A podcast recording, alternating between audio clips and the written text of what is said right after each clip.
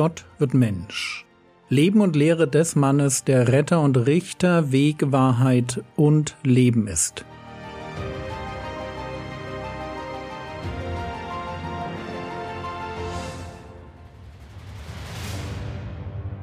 Episode 195 Vorsicht Perfektionismus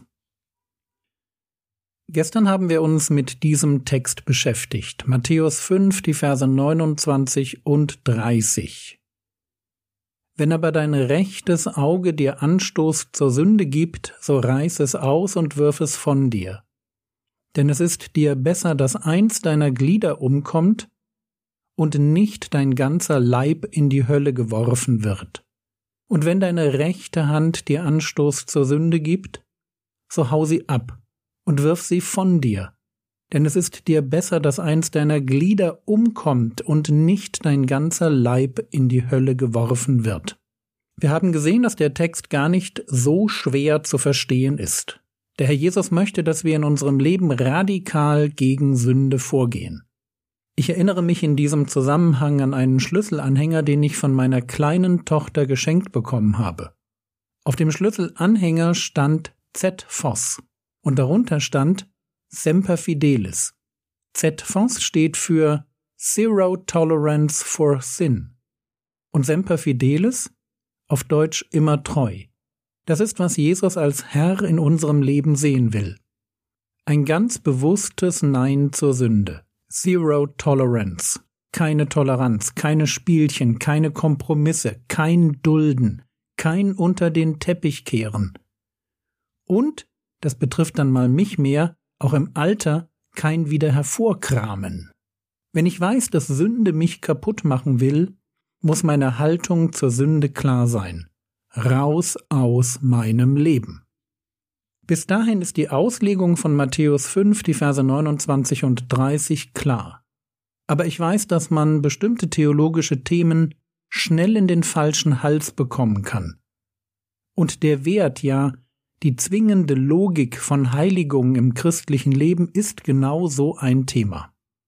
Während man sich nämlich noch Gedanken darüber macht, ob es noch Sünde im eigenen Leben gibt, kann sich ein zweiter Gedanke einschleichen und der hört sich in etwa so an. Mache ich auch genug gegen Sünde? Bin ich radikal genug? Und grundsätzlich ist dieser Gedanke ja gut. Man sollte sich diese Fragen stellen, aber und dieses aber ist mal wieder wirklich wichtig. Man muss auch damit aufhören können, sich diese Fragen zu stellen. Sünde bzw. das Bekämpfen und Vermeiden von Sünde ist ein wichtiges Thema im Leben eines Christen, aber es ist nicht das Thema. Wir müssen ganz arg aufpassen, dass wir erstens nicht aus dem Christentum eine Religion des Sündenmanagements machen? Es geht zuerst um unsere Beziehung zu Jesus. Und wir meiden Sünde, weil wir ihn lieben. Und zweitens müssen wir aufpassen, dass wir uns selbst nicht fertig machen, indem wir das Ziel mit dem Weg verwechseln. Das Ziel ist Jesus.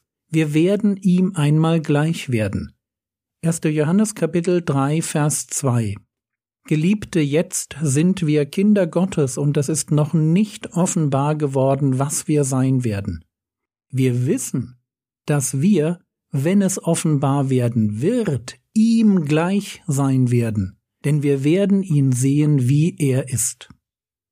Das ist eine wunderbare Hoffnung. Wenn wir Jesus sehen, dann werden wir ihm gleich sein. Betonung auf dann dann, wenn unsere Gotteskindschaft in voller Schönheit offenbar werden wird, dann werden wir ihm gleich sein. Nicht jetzt.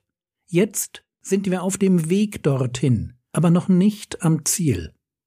Merkt ihr die Spannung? Auf der einen Seite ein radikales Nein zur Sünde, auf der anderen Seite ebenso ein Nein zum Perfektionismus. Der Apostel Johannes geht im Blick auf diese Spannung so weit, dass er formuliert 1. Johannes Kapitel 1 Vers 8 Wenn wir sagen, dass wir keine Sünde haben, betrügen wir uns selbst, und die Wahrheit ist nicht in uns. Und Paulus kann über sich sagen, Römer 5, Vers 19, denn das Gute, das ich will, übe ich nicht aus, sondern das Böse, das ich nicht will, das tue ich. Das ist eine Erfahrung, die der Apostel immer wieder macht. Und uns wird es jeden Tag nicht anders gehen. Es gibt einen Grund dafür, dass im Vater unser nach der Bitte ums tägliche Brot die Bitte um Vergebung der Sünden von gestern kommt. Dieses Gebet macht nur Sinn, weil es etwas zu vergeben gibt. Versteht ihr, Gott kennt uns, okay? Was will Gott von uns in puncto Heiligung? Zuerst einmal will er unser Herz. Er will, dass wir hassen, was er selbst hasst. Gott nennt sich einen Gott, der kein Gefallen hat an Gottlosigkeit. Und diese Haltung sollen wir auch einnehmen. Das ist der erste und wichtigste Schritt.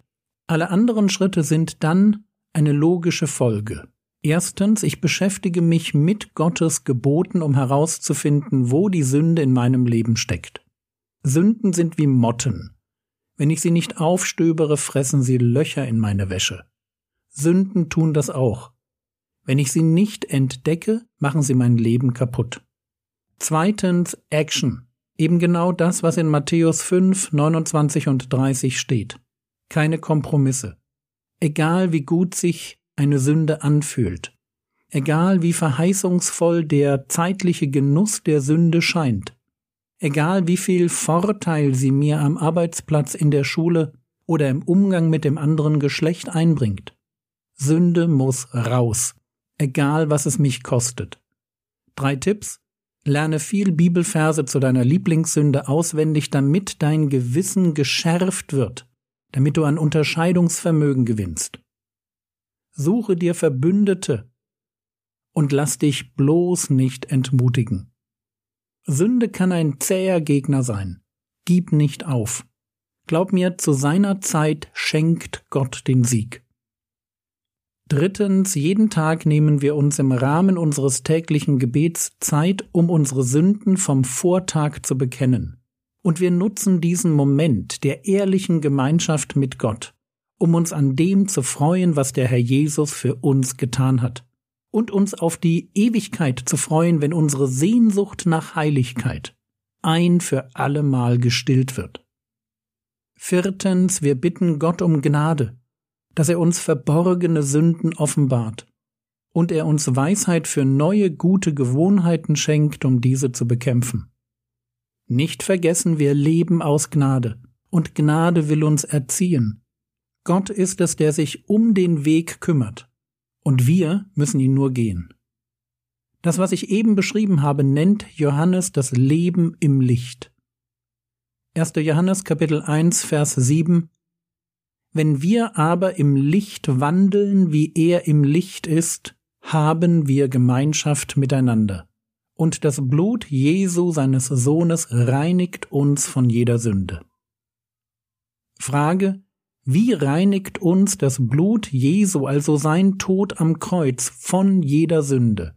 Antwort 1. Johannes Kapitel 1 Vers 9 Wenn wir unsere Sünden bekennen, ist er treu und gerecht, dass er uns die Sünden vergibt und uns reinigt von jeder Ungerechtigkeit.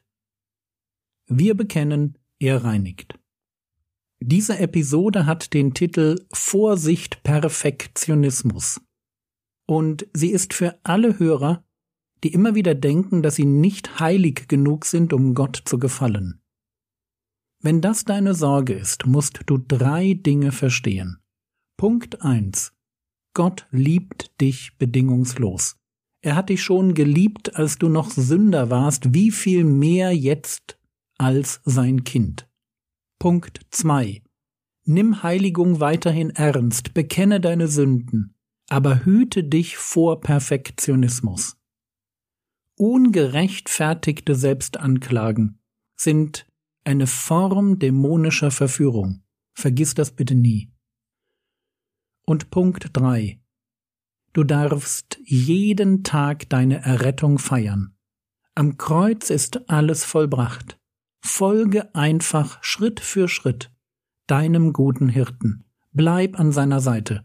Mehr braucht es wirklich nicht.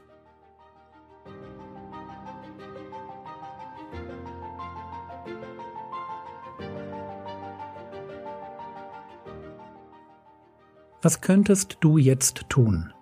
Du könntest darüber nachdenken, ob du zu denen gehörst, die Sünde verharmlosen oder zu denen, die sich selbst mit Perfektionismus fertig machen. Oder ob du da eine gesunde Mitte gefunden hast. Das war's für heute. Wie schon angedeutet, will ich im nächsten Jahr viel mehr Folgen zu Jesu Leben und Lehre produzieren.